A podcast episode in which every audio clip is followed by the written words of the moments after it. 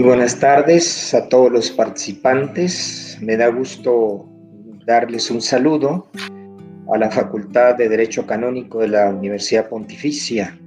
Un saludo muy especialmente para el decano, padre Mario Medina Balam, en este décimo sexto aniversario de la facultad. A los alumnos no nos hemos visto más que a la distancia y ahora pues eh, tampoco a la distancia, solo nos escuchamos.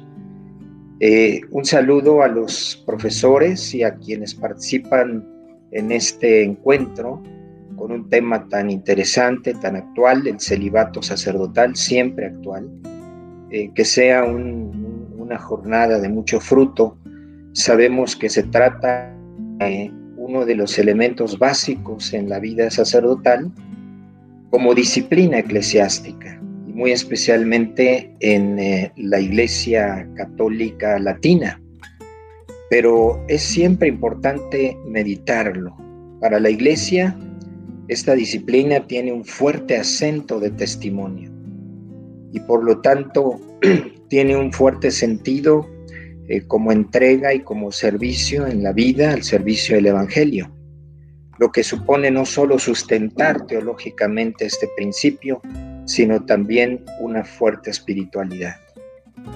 Un saludo para todos y espero que este, esta jornada sea de mucho fruto y ojalá Dios quiera nos encontremos en estas mismas circunstancias de diálogo, de participación, de reflexión, pero de una forma presencial que siempre es lo más.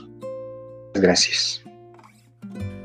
Muchas gracias, Padre Rector. Eh, yo igual eh, quiero eh, saludar y agradecer a los que nos acompañan, personas que por primera vez nos visitan, pero que sea porque les interese el, tema de, del celibato que vamos a tratar o porque pues son, son personas realmente que tienen afecto y cercanía por, por nuestra universidad y por la Facultad de Derecho Canónico.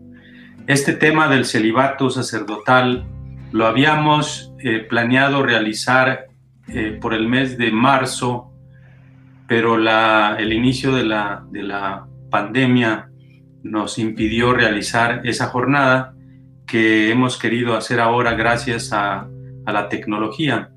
Pero para coordinar este evento, esta jornada, le quiero dar la palabra al padre doctor Rogelio Ayala Partida, que es el secretario académico de la Facultad de Derecho Canónico. Entonces, padre Rogelio, tienes la palabra. Muchísimas gracias, Padre Mario. Muchas gracias, Padre Rector. Eh, nos encontramos comunicados, nos encontramos conectados en este evento importante para nuestra universidad y para nuestra Facultad de Derecho Canónico. Vamos a coordinar este momento eh, dándole la palabra al presbítero doctor Jesús María Guiñaga, doctor en patrología, quien es también el decano de la Facultad de Ciencias y Humanidades. Como todos lo sabemos, el aporte de la patrística eh, a, la, comprensión del celibato, también a su normativa y también a, su desarrollo en la vida de la iglesia es, es muy importante y muy valioso. Adelante, Padre. Gracias, buenas tardes a quienes nos están siguiendo, tanto miembros de la universidad como conocidos. Presentaré una, unas líneas desde el celibato y la continencia clerical. Vamos a partir de esta pregunta. Los documentos sobre la disciplina del celibato eclesiástico, así como se presenta en los primeros textos legislativos, podríamos hablar que se remonta al tiempo de los apóstoles, este problema lo presento planteado desde cuatro documentos de finales del siglo IV. Es el problema que nos presentan cuatro documentos. El concilio de Cartago del 390, que son las decretales directa. A la pregunta sobre la obligación de los clérigos mayores a la continencia, el Papa responde en la carta directa 16 del año 385 que aquellos sacerdotes y diáconos que después de la ordenación engendran hijos, obran en contra de una ley irrenunciable, que obliga a los clérigos mayores desde el inicio de la iglesia.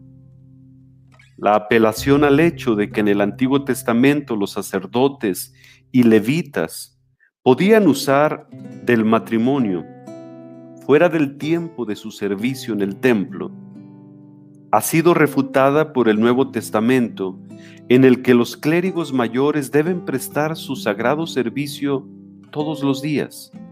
Por lo tanto, desde el día de su ordenación deben vivir continuamente la continencia. La referencia de esta carta directa es la Patrología Latina en el tomo número 13. Tenemos también eh, otro documento, Cum in Unum, del Papa Ciricio del 386. Ahí se enseña oficialmente y se va a repetir continuamente que las segundas nupcias o el matrimonio con una viuda no ofrecen seguridad de continencia futura. La carta se concluye con una exhortación a obedecer estas disposiciones que están sostenidas por tradición. Tenemos también la decretal Dominus Inter del Papa Damaso o del Papa Ciricio del Sínodo Romano a los obispos galos. Aquí el Papa constata que muchos obispos en diversas iglesias particulares han cambiado temerariamente la tradición de los padres y han caído en las tinieblas de la herejía, prefiriendo el honor que viene de los hombres antes que el mérito delante de Dios. La tendencia general de la época patrística es la de custodiar, conservar el depósito transmitido y no innovar. Nil innovetur, nisi quod traditum est es la recomendación del obispo de Roma Esteban que le escribe a Cipriano de Cartago. Los dos cánones del concilio de Cartago y los decretales directa emanan de los grandes responsables de la iglesia que ejercen colegialmente su autoridad. Tres de estos documentos provienen de sínodos episcopales que representan a numerosas diócesis y las diócesis y las decisiones tomadas están en comunión con el obispo de Roma. Lumen Gentium 322 dice que se participa de la prerrogativa que caracteriza el colegio de los apóstoles unidos a su cabeza y constituyen un acto de gobierno que compromete el magisterio de la iglesia en sus formas más altas. Siguiente diapositiva. El sínodo romano del 386 es consciente de que son vinculantes las tradiciones recibidas solo por transmisión oral. Al lado de la tradición escrita que ha quedado en los libros de la predicación de los apóstoles y estrechamente vinculada a ella por una razón de comunicación garantizada por el espíritu de Pentecostés. Existe una tradición oral transmitida por los apóstoles a sus sucesores, confiada enseguida por ellos a hombres seguros, y toma cuerpo de institución como memoria permanente y llega hasta nosotros como un archivo histórico. San Pablo, por ejemplo, Invita a los tesalonicenses a que no la olviden. A los corintios les recomienda que permanezcan. Las cartas de Ignacio de Antioquía, el Adversus Ereses de Ireneo de León, el de Prescripción Hereticorum de Tertuliano cuando uno era católico, la correspondencia de Cipriano de Cartago atestan la enseñanza oral venida de los apóstoles. Al respecto es muy iluminador un texto de San Basilio sobre el Tratado del Espíritu Santo 18.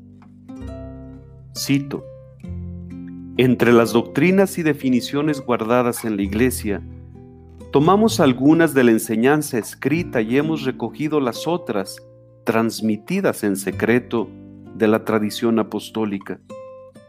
Todos tienen la misma fuerza con respecto a la piedad.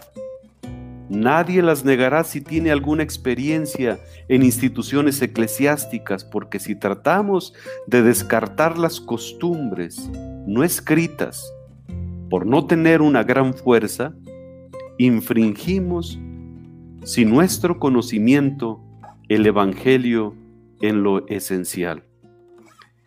Y aludiendo al juicio divino, señala que todos los obispos católicos deben observar nueve disposiciones que son innumeradas. Pretende probar la continuidad en el uso del matrimonio en base a las palabras del apóstol según las cuales el candidato a las Sagradas Escrituras solo podía haber estado casado una vez.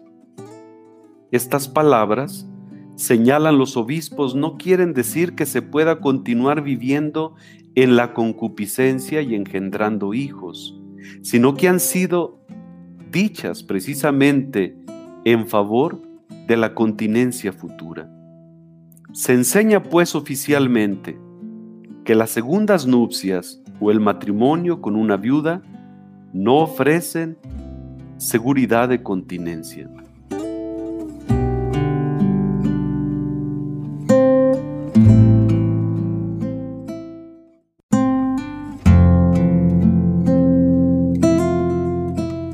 Estos documentos de finales del siglo IV pueden ser base cronológica para intentar dar una respuesta cronológica sobre el nacimiento y desarrollo de la ley del celibato de los clérigos.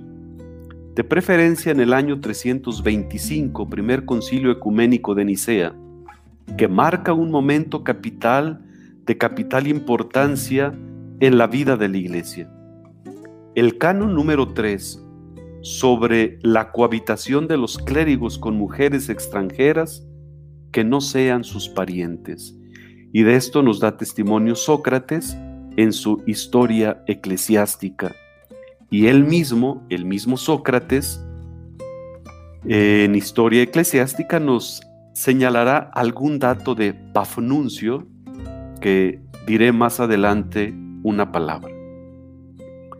Poseemos algunos documentos, los documentos de los años 380 y 390, explican por primera vez con precisión para nosotros en la historia de la Iglesia la disciplina de la Iglesia en materia de continencia de los clérigos, exponiendo simultáneamente motivaciones tanto escriturísticas como tradicionales. Poseemos documentos de importancia innegable por ejemplo, comentarios a la Sagrada Escritura, homilías, simples alusiones patrísticas, loya sobre los apóstoles, textos conciliares y decretales romanos. Sobre este argumento que nos ocupa, el estado de la legislación relativa a la continencia de los clérigos en las diversas provincias del Imperio Romano, en este contexto, de los cuatro documentos que he presentado, los dos últimos son fundamentales. El concilio de Elvira inaugura una serie de leyes occidentales, así que nuestros testigos son el canon 29 del concilio de Arles, 314, que extiende la disciplina al obispo de Roma, las cartas del Papa Ciricho a Imerio de Tarragona y a los obispos africanos y a los obispos de diferentes provincias. Aquí están las decretales directa et cum in unum y el decretal Dominum Inter del Sínodo Romano de la misma época y el segundo canon del Concilio de Cartago. Para el Oriente, Una diferencia aparece en la ley del concilio de Ancira del 314, que autoriza casarse a los diáconos que hayan hecho una solicitud expresa en el momento de la ordenación. En Neo Cesarea se determinan penas canónicas para los sacerdotes que infringen la prohibición de casarse, pero deja sin respuesta el derecho de los clérigos casados a usar de sus derechos conyugales. Estos dos cánones, anteriores con la fecha y con el mismo origen geográfico, son los únicos textos legislativos de ese periodo que nos enseñan el estado de la disciplina en las provincias de lengua griega. Habrá que renunciar al testimonio del canon 4 del sínodo de Granges del 340. Se vivía la herejía encrátita y no es claro para la investigación sobre la continencia clerical. En cuanto a la intervención de Pafnuncio en el concilio de Nicea, es de carácter ficticio y un historiador serio no lo considera entre sus testimonios. No tenemos datos sobre Egipto, Asia, Macedonia, ni de sus siete diócesis, excepto el Póntico, de que se haya legislado, legislado sobre el tema que nos ocupa.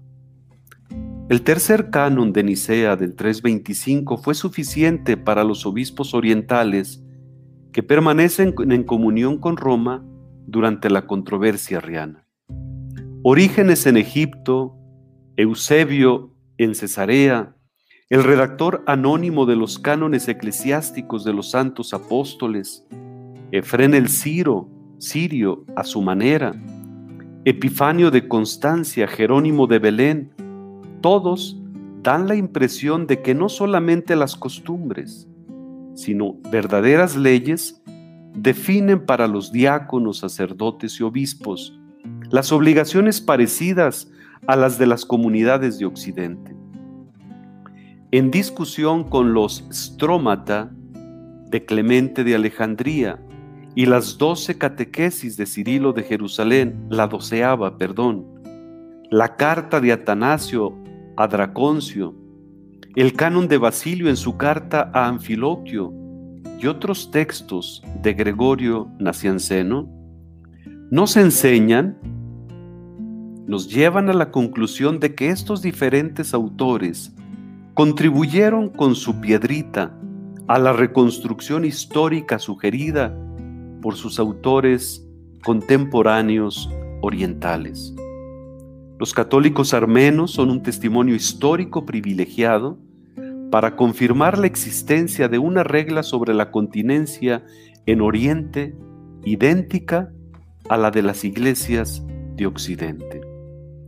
Hay una gran unanimidad en el mundo cristiano antiguo para convencer sobre la continencia impuesta a los ministros del altar como un deber donde la infracción es ilícita.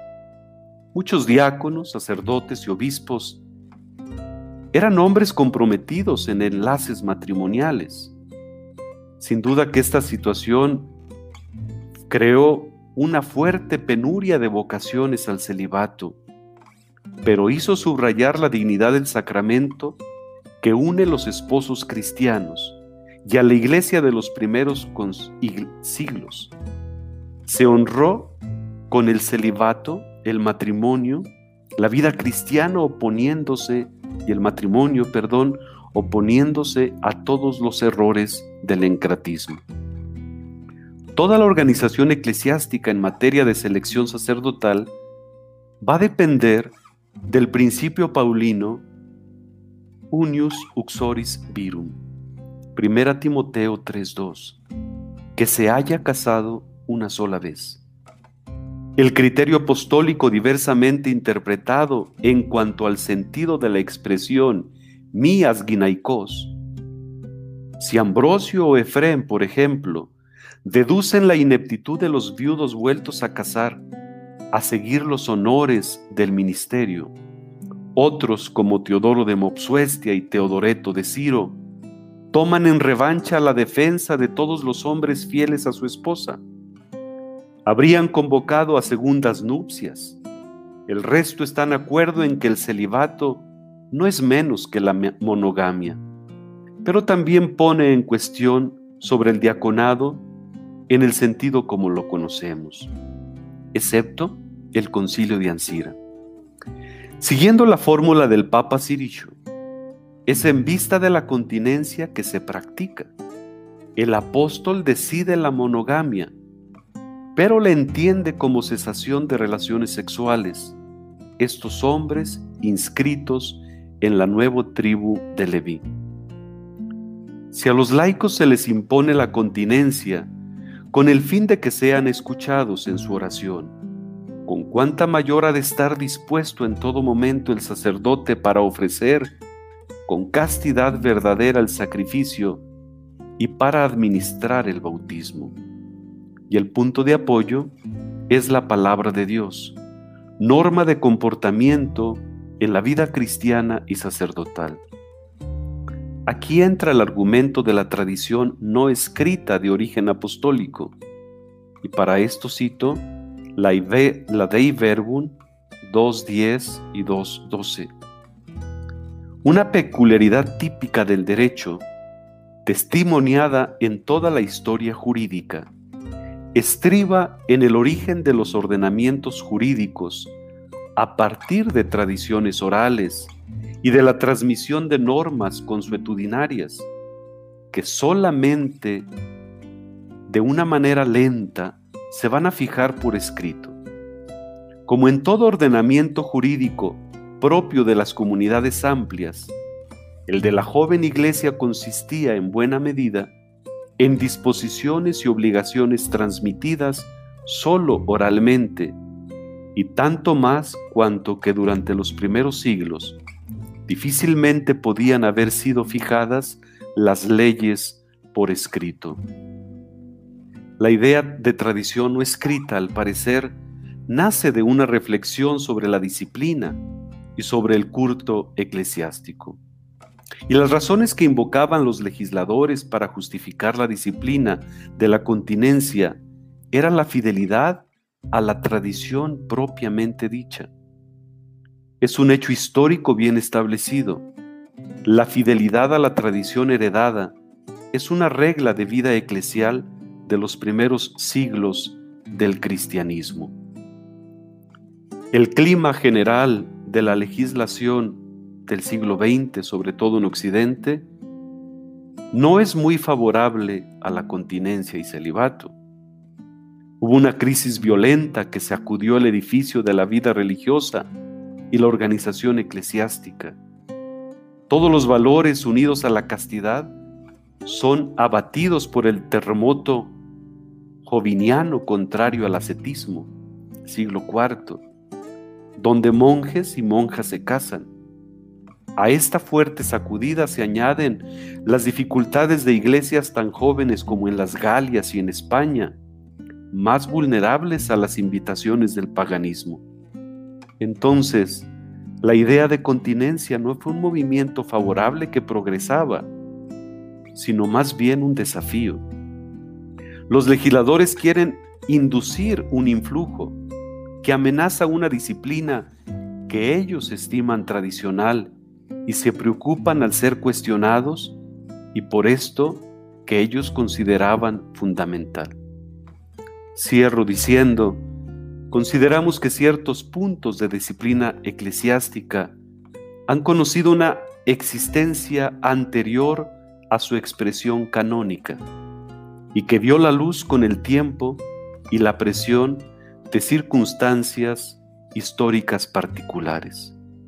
Es un grave error el querer hacer coincidir el origen de una obligación formulada por primera por la primera fe que actúa con un decreto conciliar o una carta papal.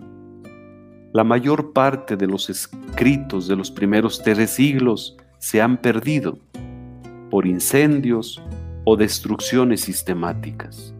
Y esto lo tenemos que tener en cuenta para hablar del celibato sacerdotal en la historia de la Iglesia. Gracias.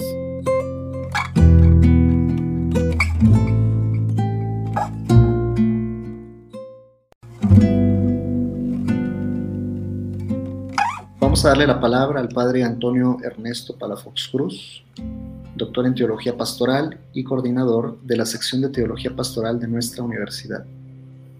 El padre Antonio Ernesto Palafox Cruz va a participar en este momento con, con su ponencia sobre el celibato desde la pastoral, desde la experiencia pastoral. Adelante, padre Palafox.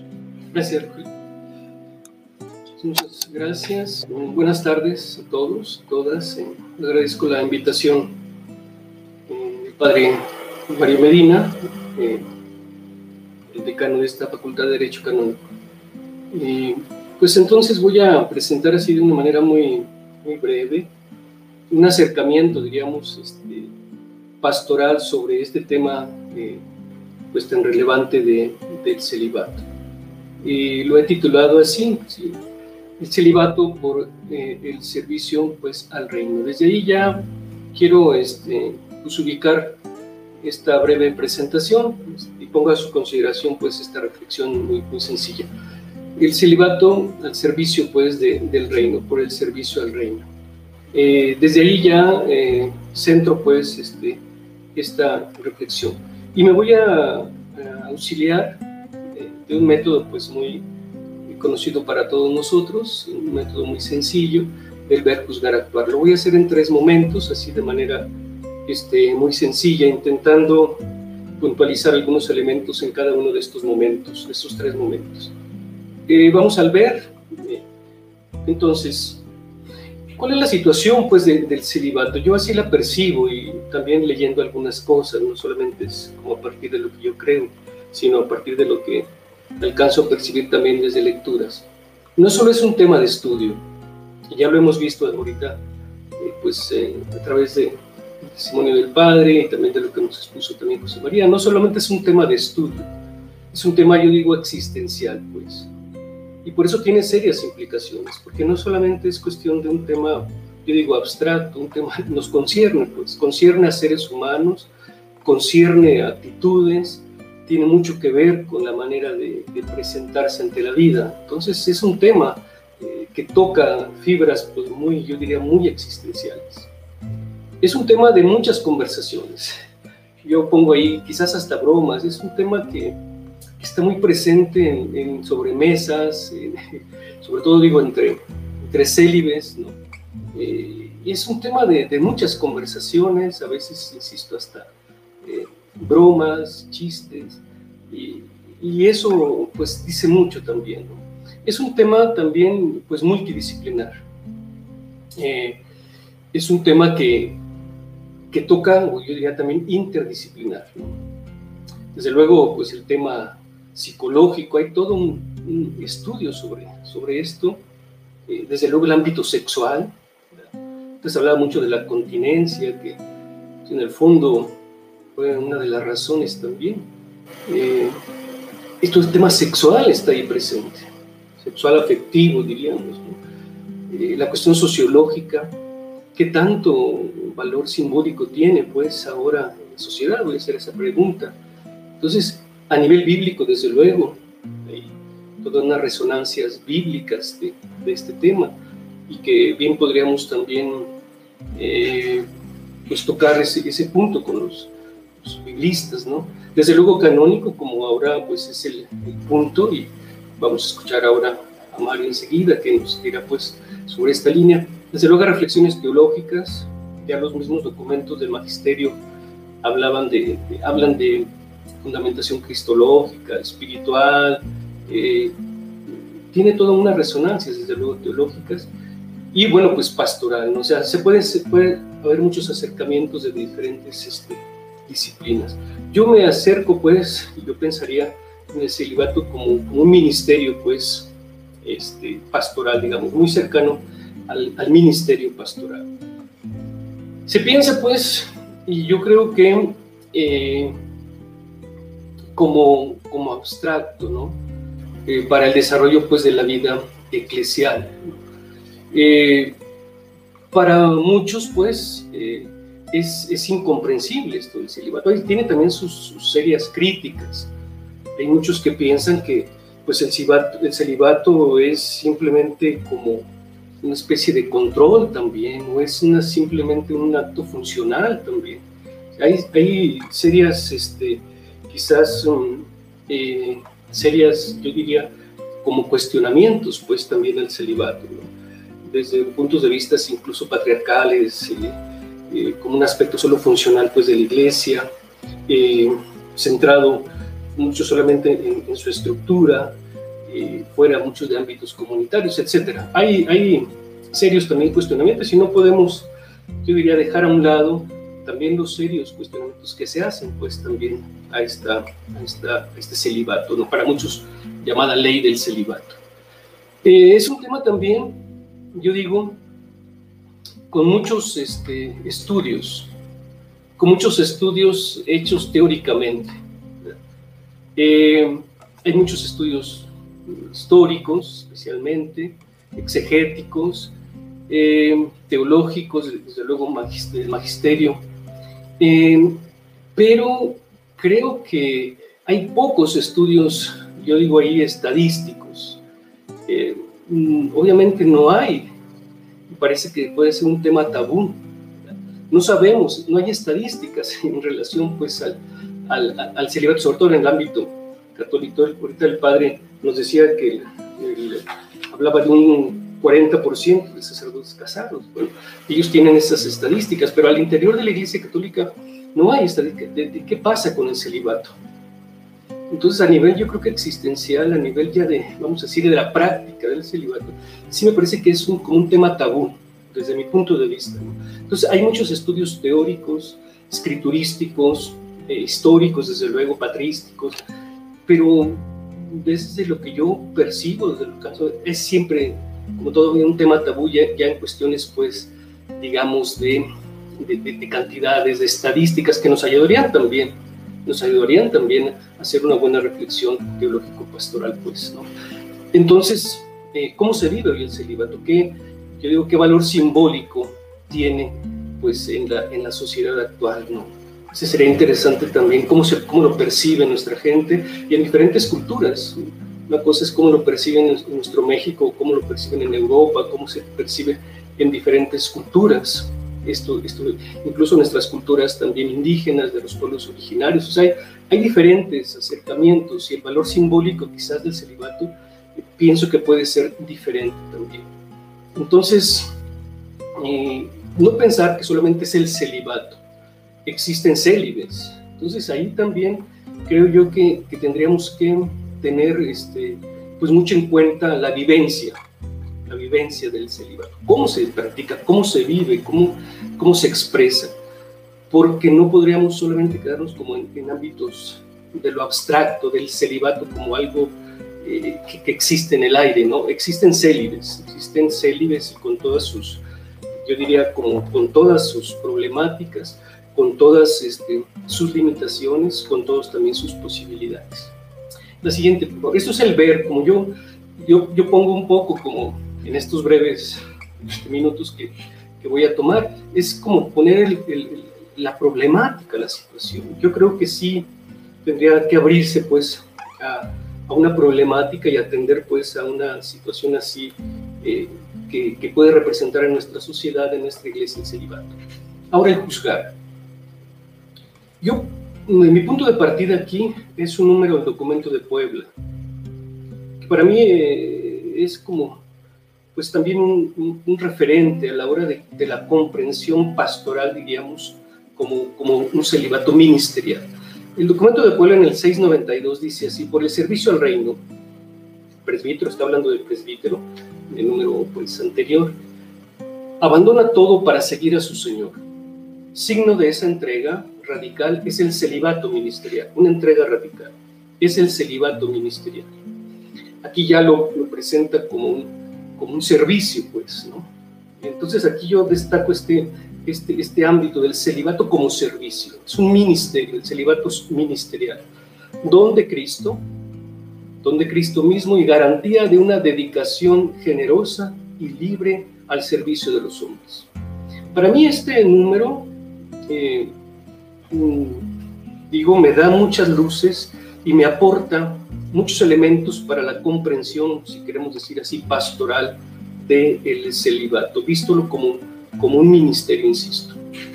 Desde luego tenemos el referente bíblico, sea, podría ser antes que el, del magisterio, eh, pero este referente todos lo conocemos y no voy a hacer ahorita aquí, este, ni, ni, lo podría hacer tampoco, exégesis así profunda de, de este, eh, esta, digamos, este, afirmación bíblica. Hay algunos que han elegido no casarse por causa del reino de los cielos. En estos días platicando aquí con uno de los hermanos colegas biblistas, y me hacía ver toda la profundidad que puede tener esta, esta frase. Hay estudios de, desde nuestra revista Col de, Biblia de Carmen Bernabé, tiene un estudio muy interesante sobre esta, sobre esta cuestión tan interesante que está presente aquí en nuestra revista Col de, Biblia, ¿no? que valdría la pena retomarla en algún momento.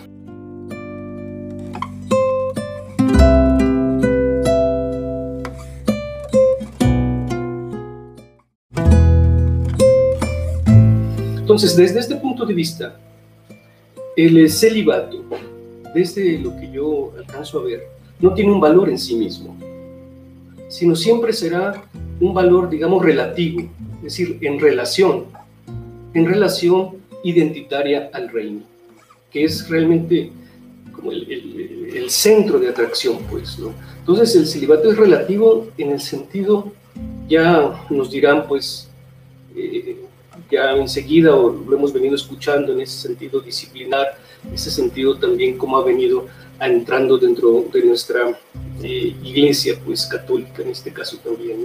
Entonces, el valor, pues, yo no lo considero en sí mismo, sino siempre relativo. Es en relación a un bien mayor.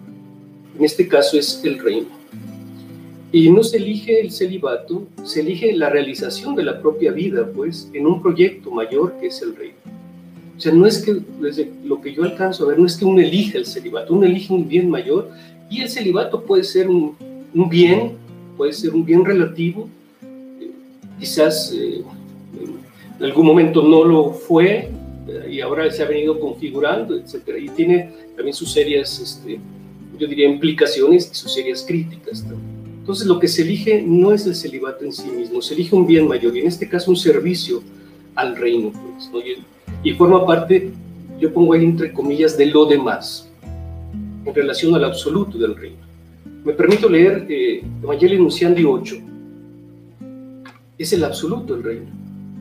Todo lo demás es, es de más, Entonces, el número 8 es, eh, es, muy categórico en este sentido. De Pablo VI, esta gran carta magna de, de, de la evangelización que valdrá la pena siempre estar recurriendo a ella. En el número 8 dice, Cristo en cuanto evangelizador anuncia ante todo un reino, el reino de Dios, tan importante que en la relación a Él todo se convierte en lo demás, y pone entre comillas este documento. En relación a Él todo se convierte en lo demás, que es dado por añadidura. Solamente, y esa es la afirmación categórica, solamente el reino es pues absoluto y todo el resto relativo. Y es aquí donde quería lo del celibato. Es, es relativo en relación pues al reino, que tendrá que ser, desde mi punto de vista, desde el ámbito pastoral, pues un signo y un testimonio del seguimiento de Jesús. Y una invitación pues a seguirlo, pero en una radicalidad que, como menciona Puebla, pues está ahí presente. Es un signo y un testimonio, ciertamente, pero hacia donde uno apunta, hacia donde finalmente va la acción, está, digamos, hacia el seguimiento de Jesús, prosiguiendo, obviamente, el reino de Dios. Es un seguimiento que, que nos toca proseguir el proyecto de Jesús. Y si para eso hay que asumir el celibato como una mediación, en este caso disciplinar, bueno, pues hay que asumirla también porque se quiere un bien mayor. Entonces es una manera de seguir a Jesús. Hay otras y no es la única, obviamente. No, ni, mucho tiempo se pensó que era lo más perfecto, que era lo más... No, es simplemente una opción, es una manera de seguir a Jesús. Hay otras, muchas tantas, como ya eh, lo sabemos, con muchos eh, diferentes eh, carismas, diferentes maneras de seguirlo, hay diferentes este, iniciativas incluso también. Eso es en cuanto al juzgar. Yo aquí no quise traer a cuentas todo el magisterio, la teología que también se ha desarrollado en torno al, digamos, al, concepto de, del celibato. Ahora, yo también creo que, eh, decía, pues este es un tema también intermitente, yo, eh, en cuestión de, del celibato. Ciertamente es eh, muy importante, pero está latente ahí. De repente surge otra vez el tema, luego parece como que va perdiendo el interés, pero viene otro momento. Está, por ejemplo, el sínodo panamazónico pasado, que ahí también volvió otra vez a resurgir el tema del celibato. Y volvió otra vez a ponerse sobre la mesa con los Viri Probati en relación pues a, a los pueblos amazónicos. Y que, bueno, finalmente vuelve otra vez a ponerse en, en, digamos, en discusión. Para mí este tema no es que esté como cerrado ya, aunque el magisterio también, y escucharemos a los, hermanos canonistas que nos pueden también este, ilustrar más sobre esto, pero siempre el punto está ahí, la tensión siempre entre cómo se vive este valor del celibato, más que, más que ley, pues del celibato. Y yo por eso voy al actuar. Para mí eh, sería importante siempre ubicar el celibato en relación pues al reino. Siempre la manera de cómo lo ubiquemos me parece que que puede ayudarnos pues a valorarlo más. En la medida de dónde lo ubicamos, en la medida de dónde, eh, digamos, lo, lo, concebimos y desde dónde lo valoramos. Siempre en relación pues al reino, porque si no creo que eh, se pierde de vista y entonces se toma la parte por en todo y entonces comienza muchas veces a, a, ponerse más valor a lo que pues, no lo tiene. Entonces primero vivir pues y ubicar el celibato en relación al reino. Segundo, eh, yo diría retomar o valorar el capital simbólico que tiene en nuestra sociedad, aún a pesar de ahorita de tantos embates, lo sabemos, este, con toda esta cuestión de, de los um, abusos de menores, cómo rescatar ese valor, ese capital o ese valor simbólico que todavía puede tener en nuestra sociedad y cómo pues percibir esto y cómo también yo diría como estar más atentos a, por dónde está este valor simbólico en nuestra gente, si, qué tanto todavía lo sigue valorando o, por qué también lo sigue valorando. ¿Cómo conciliar el celibato obligatorio con el derecho de la comunidad de, un presbítero? Y esto era un, un, asunto muy serio que se discutió en querida Amazon. Y más aún habla no solamente del derecho, sino habla incluso el Papa en esos números que yo pongo ahí, habla de un, incluso de un lamento, escuchar el lamento de muchas comunidades que no tienen la presencia de un presbítero. Y bueno, aquí hay todo un tema, aquí hay todo un tema también que yo creo que, que vale la pena siempre, siempre tener presente. Muchos esperaban o esperábamos, en, querida Amazonia, un paso más decisivo.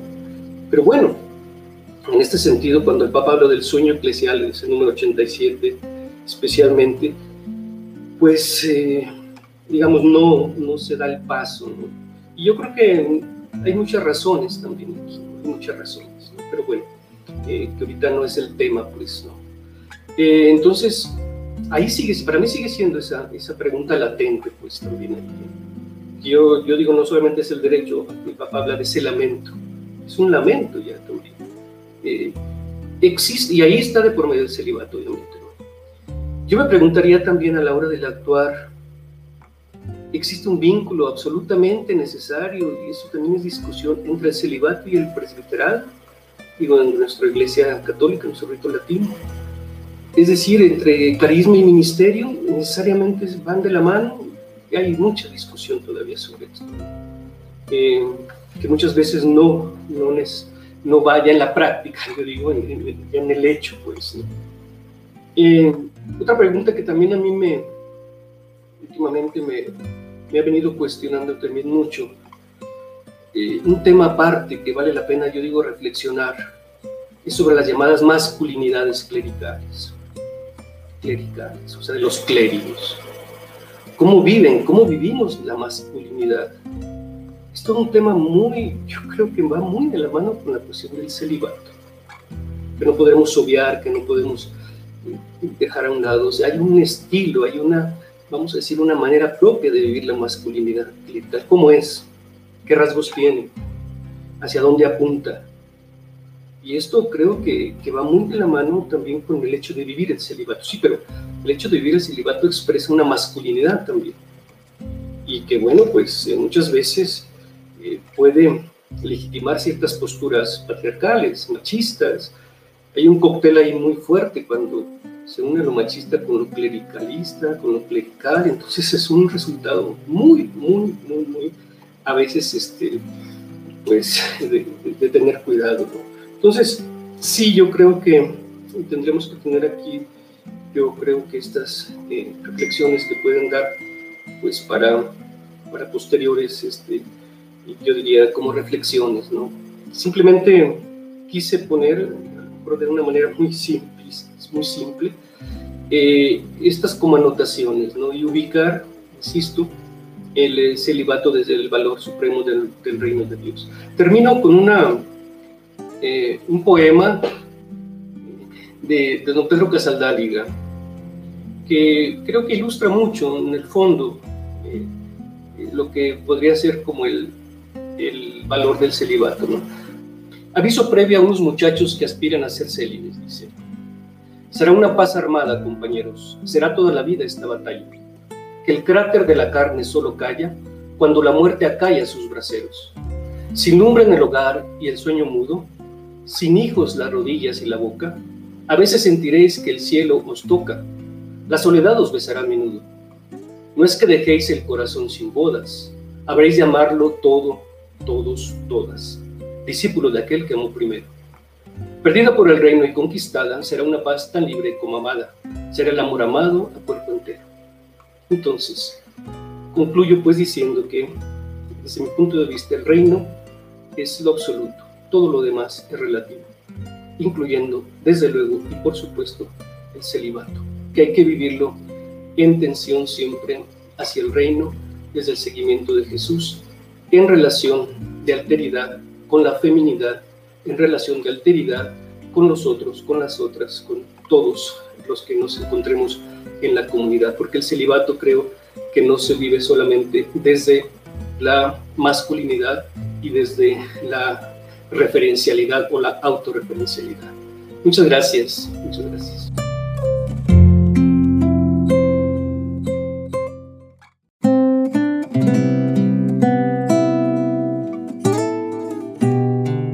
Pasamos a darle la palabra a nuestro decano, el padre Mario Medina Balán, decano de nuestra Facultad de Derecho Canónico, que va a hacer eh, la presentación de la normativa actual en materia del celibato. Y con esto va, vamos a concluir este panel de las participaciones. Adelante, Padre Mario. Muchas gracias, Padre Rogelio. Pues de alguna manera eh, esta breve participación es como un eh, aterrizaje eh, de varias cosas que ya se han dicho anteriormente. Eh, yo, yo voy a tratar de cubrir lo que pongo como un índice, aunque algunas cosas voy a saltar rápidamente porque ya, sobre todo el Padre Jesús María Aguiñaga, ha tratado ampliamente. Entonces, la obligación del celibato en la Iglesia Católica eh, está establecida actualmente, como ven en el canon 277. Nada más les pongo aquí el primer párrafo de este canon, que es propiamente donde está establecido, que los clérigos están obligados a observar una continencia perfecta y perpetua por el reino de los cielos. Por lo tanto, quedan sujetos a guardar el celibato que es un don peculiar de Dios mediante el cual los ministros sagrados pueden unirse más fácilmente a Cristo con un corazón entero y dedicarse con mayor libertad al servicio de Dios y de los hombres. viendo esta redacción, ah, en mi punto de vista, constituye una síntesis bien apretada de, de la práctica que se ha vivido en la iglesia acerca de este tema, aunque ciertamente con un lenguaje diferente, un lenguaje nuevo, pero es una síntesis de, toda la vida eh, teológica, pastoral, jurídica sobre este tema. Entonces, son, son dos, básicamente dos conceptos que hay que tomar en cuenta de esta normativa. Es el, de la continencia y el del celibato, que, no son, que, que son dos conceptos diferentes y al mismo tiempo interrelacionados, estrechamente relacionados. Por un lado, la continencia pues es, una palabra que proviene del, latín continencia y del verbo contineo, que significa el dominio de sí, la moderación, incluso el reprimir, el frenarse, etc. Concretamente, cuando se habla aquí de la continencia, eh, significa eh, el abstenerse de las relaciones sexuales, lo que significa continencia en este ámbito que estamos tratando. En cambio, celibato eh, viene de la palabra cheleps, chelibis, que significa soltero, del cual viene celibatus, soltería. Entonces, estos dos términos importantes son los que vamos a considerar en, pues, eh, los, los conceptos principales en cuanto a la normativa de la ley del celibato. Eh, entonces, eh, en este primer punto, lo que quiero resaltar es cómo la ley del celibato no fue lo primero que se dio en la iglesia, sino primero fue la ley de la continencia, como ya explicó ampliamente el padre Jesús María Guiñaga. Y en ese sentido, eh, la, ley de la continencia está sustentada sobre la pureza ritual, la pureza eh, sacerdotal, porque básicamente la experiencia, sobre todo del primer milenio, eh, en donde se, más que la ley del celibato, era la ley de la continencia, eh, la base para, para la vivencia de la ley de la continencia era precisamente la pureza ritual más adelante voy a explicar un poco más esto. Eh, un autor, eh, según Grisón, él, dice, por ejemplo, el principio que se encuentra en los orígenes de la ley del celibato eclesiástico es el principio de la pureza ritual. Según lo cual, la ley primera no fue la ley del celibato, sino precisamente la ley de la continencia, que significaba lo que decía yo, la abstinencia de las relaciones sexuales. Y así podemos afirmar entonces que la ley de la continencia es la que condujo a la ley del celibato. O sea, la ley, la ley del celibato es el punto de llegada de la ley de la continencia. Eh, ya no, no voy a, a repetir toda la normativa que se dio en los primeros siglos de la iglesia que ya el Padre Jesús María nos ha dado. Pero solo quiero em, ilustrar esto con lo que, por un lado, el concilio de Elvira establecía, ¿no? La prohibición completa de usar el matrimonio, dice, de abstenerse de, las, de sus mujeres y de no engendrar hijos. Y el concilio de, Nicea establecía la prohibición de tener en la casa eh, el sacerdote a mujeres extrañas, sino solamente a la mamá, a la hermana o a la tía, o alguna mujer que estuviera libre de toda sospecha. Entonces, eh, esta normativa se fue repitiendo a lo largo de los, de los siglos, eh, tanto en concilios como en decretales papales, de tal manera que, que el, incluso más allá del siglo I, el, siglo, el concilio de, de Letrán primero del 1123, luego el concilio de Letrán II en 1139, establecían la, la, misma, la misma regla, repetían la misma regla. Eh, luego vino la, precisamente la ley del celibato, pero, pero la ley del celibato vino primero de una manera indirecta. ¿Por qué? Eh, en cuanto que lo que se prohibía, o sea, se prohibía el matrimonio para los clérigos eh, indirectamente porque se convertía en un impedimento para casarse. Y entonces, el, por ejemplo, el segundo concilio de Letrán, en el canon 7, decía, eh, los obispos, sacerdotes, diáconos, subdiáconos, los canónigos regulares y los monjes, si osan contraer matrimonio, se ordena que sean separados de su mujer. El concilio dice eh, no considerar que un tal matrimonio celebrado contra las normas eclesiásticas sea matrimonio. Es decir, eh, un, matrimonio de un clérigo eh, no se consideraba un verdadero matrimonio.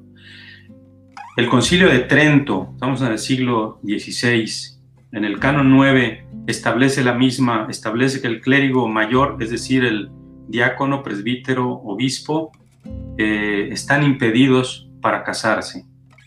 Se casarían inválidamente. Eh, como, expresión lex celibatus, eh, parece ser que por primera vez se mencionó en el, en el sínodo de Sens en París en el año 1528. Y después de allá se puede encontrar otra vez en el Concilio Vaticano II, en, Lumen Gentium 29, en el contexto de del restablecimiento del diaconado permanente. Pero como tal, lex celibatus, como tal, es un concepto, una expresión muy tardía. Y en el, en el código de 1917, en el canon 132, ahí sí expresamente ya se establece que los clérigos ordenados de mayores, es decir, diácono, presbítero, obispo, no pueden contraer matrimonio y están obligados a guardar la castidad. Es, es, esto la, eh, pues la, la, breve historia de, de cómo se pasó de la ley de la continencia a la ley del celibato la, fundamentación, es decir, eh, en qué se fundamentaba la ley de la continencia y luego la del celibato. Y ya, ya les decía, era básicamente la pureza ritual, de, la pureza del sacerdote. Es decir, quien estaba en contacto con el altar y la Sagrada Comunión, se exigía abstenerse de las relaciones sexuales.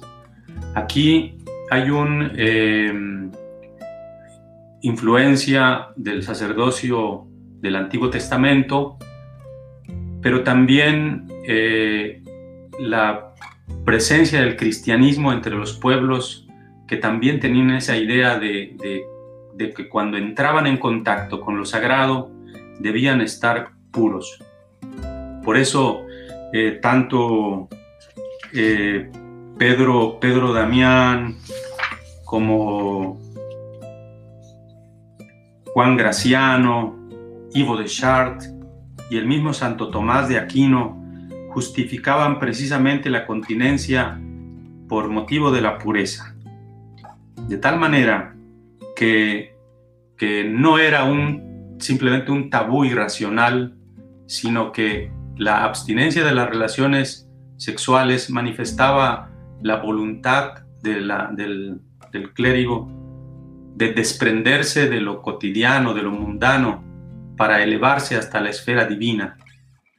Entonces, eh, es esta, eh, este pensamiento que fundamentaba la ley de la continencia eh, se explica porque, sobre todo en los primeros tres siglos de la Iglesia, la celebración de la Eucaristía no era cotidiana, sino era dominical. y entonces eh, tenían que abstenerse de relaciones sexuales la noche anterior. Eh, pero a partir del siglo IV en adelante, cuando la Eucaristía ya era cotidiana, entonces la, la pureza se tenía que guardar permanentemente. De ahí que la, que la continencia fuera entonces ya permanente, perpetua. Eh, en, el, en, cambio, en la iglesia, en las iglesias orientales, eh, incluso al conservarse el matrimonio o más bien el sacerdocio de hombres casados, eh, tuvieron incluso en algún tiempo que establecer que no celebraran la Eucaristía todos los días, de tal manera que pudieran tener tiempo para, pues, para cumplir con el débito conyugal. Entonces, eh, entonces no, era, no era tan simple decir solo la, la pureza ritual o la vida de la continencia, sino que tenía un sentido profundo.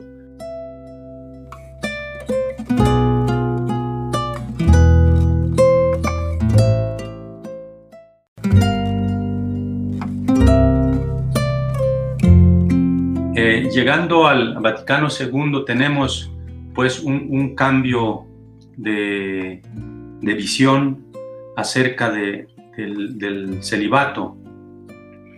Y es el Presbyterorum Ordinis número 16, en donde se confirma la ley del celibato. Y aquí les leo, el celibato, que primero solo se recomendaba a los sacerdotes, fue luego pues impuesto por ley en la Iglesia Latina a todos los que habían de ser promovidos al orden sagrado. Esta legislación, por lo que atañe a quienes se destinan al presbiterado, la aprueba y confirma de nuevo este santo, este sacrosanto concilio.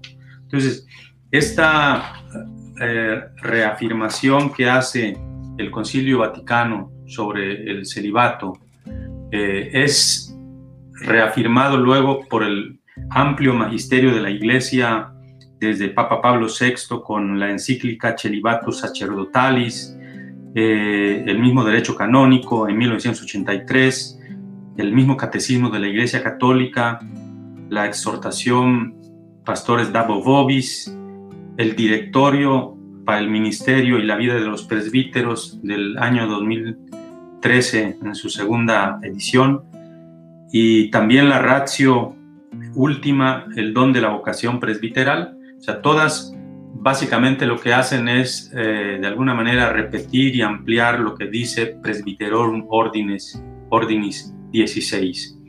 Eh, y, el, y, la normativa pues canónica pues está propiamente basada en la enseñanza del Vaticano II.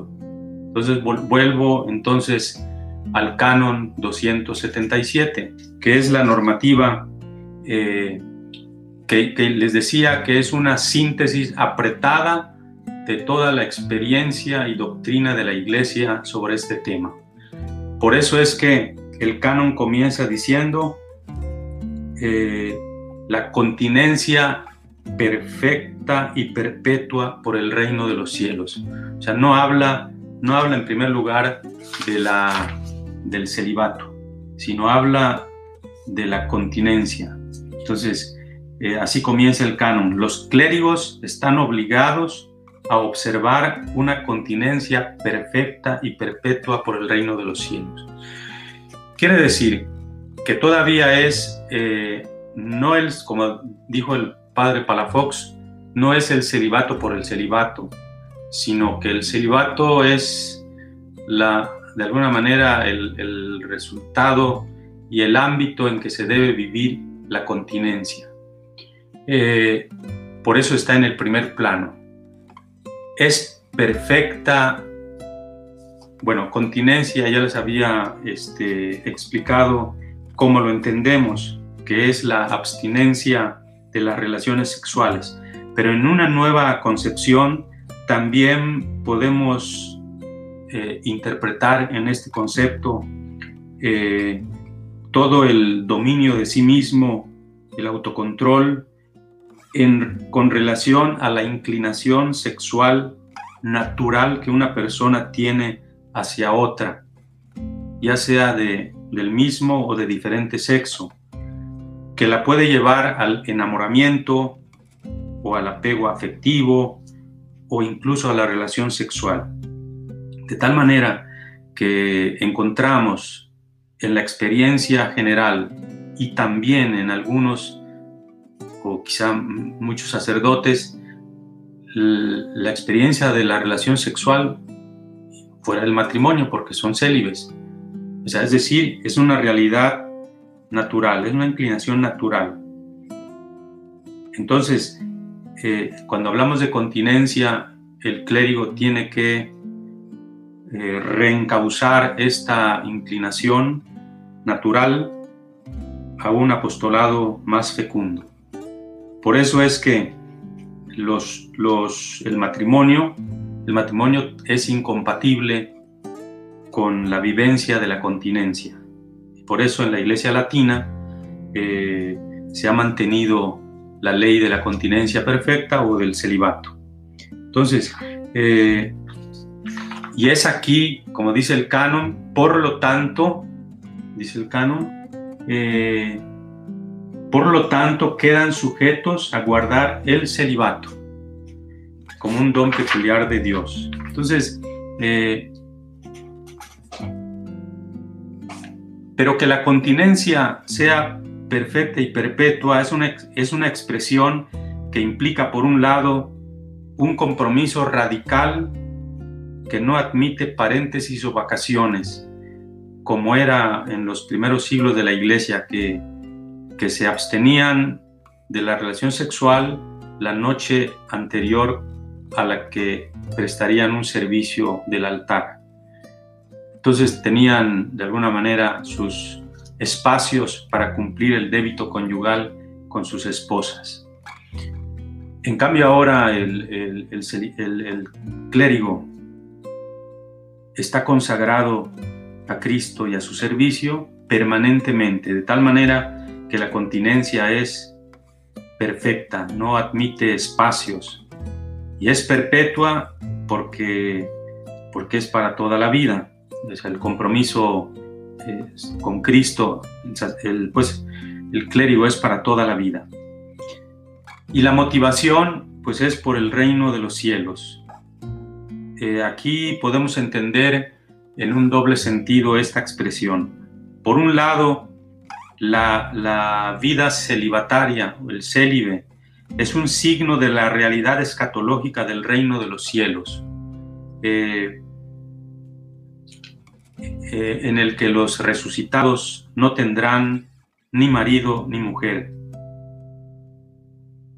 Y por el otro lado, la vida del célibe facilita esa unión con Cristo con un corazón entero y para dedicarse con mayor libertad al ministerio sagrado. Y aquí esta que es la pues parte de la teología que presenta el magisterio, quiero remitir al texto de San Pablo en su primera carta a los Corintios, capítulo 7, versículos 32 al 35, que establece, eh, que establece la, que el no casado se preocupa de las cosas del Señor, de cómo agradarlo, y en cambio el casado se preocupa de las cosas del mundo, de cómo agradar a su mujer, y etcétera. Y entonces al final dice San Pablo, eh, os digo esto para vuestro provecho, no para tenderos un lazo, sino para moveros a lo más digno y al trato asiduo con el Señor sin división. Entonces, eh, el celibato es pues un don peculiar de Dios y es esto lo que han, eh, lo que han eh, resaltado todos los documentos del magisterio de la Iglesia. Pero a, a mi personal punto de vista, no es solamente un don especial de Dios, sino tiene que ser también una tarea. ¿Por qué? Porque, como decía yo, es, una inclinación natural que tiene toda persona hacia otra. De tal manera que toda la formación en el seminario tiene que enfocarse también en la formación humana, de tal manera que, el candidato al sacerdocio alcance una madurez psicoafectiva que pueda eh, llevar y vivir con alegría el celibato. Eh, pero por otro lado, eh, tiene que poner los medios y por eso el párrafo 2 del canon 277 establece que, que, el, sacer, que el clérigo tiene que eh, ser prudente en el trato con las personas que puedan poner en riesgo esta obligación, responsabilidad que tiene. Y, y en el párrafo 3 del mismo canon 277 establece que el obispo puede establecer eh, puede establecer normas particulares precisamente para ayudar al clérigo a vivir su, castidad celibataria. Eh, en, el, en, el, en, el, directorio para el ministerio pastoral de los presbíteros eh, hace un elenco de medidas cautelares que debe tener y que puede poner el clérigo para cuidar precisamente su vida eh, casta celibataria. Eh, como ejemplo, el arzobispo aquí de México eh, ha querido que sus seminaristas teólogos vivan en comunión en parroquias, pero sobre todo que los sacerdotes pues se esfuercen por llevar una vida en común y desde allí atender sus parroquias. ¿no? Entonces, por ejemplo, es una forma de, norma particular que, que, tiene como finalidad ayudar al sacerdote a vivir su vida casta celibataria. Eh, es tan importante esta, esta ley de la continencia perfecta y del celibato que el mismo código establece medidas, más que medidas, establece eh, como impedimento de orden, establece eh, la irregularidad para quienes se casan civilmente o atentan el matrimonio canónico, establece la suspensión late sentencia para quienes no observan la continencia perfecta y entonces cometen el, delito del concubinato o, pecados externos graves contra el sexto mandamiento del decálogo y otras sanciones para quienes cometen delitos más graves como es eh, el, delito contra el sexto mandamiento con coacción eh, públicamente o con un menor de edad o también eh, cometen el delito de pornografía infantil. Entonces, eh, son, son normas que vienen de alguna manera a tutelar también la ley del celibato. Yo quiero concluir porque ya este, el tiempo nos apremia, recalcando que la ley del celibato, que es punto de llegada de la ley de la continencia, eh, no es una ley de derecho divino, sino es ley eclesiástica que proviene de la recomendación apostólica. Es una, es una ley que obliga en la Iglesia Latina a todos los clérigos excepto a los diáconos permanentes casados. Aunque hay que decir que, si por ejemplo un diácono casado en viuda, le obliga la ley del celibato, es decir, no puede casarse otra vez. Bueno, ya a, a no ser que pida la dispensa y sí lo podría hacer. Y como hemos visto, el fundamento de, esta ley no es solamente pastoral y jurídica, sino también teológica, de un sentido profundo.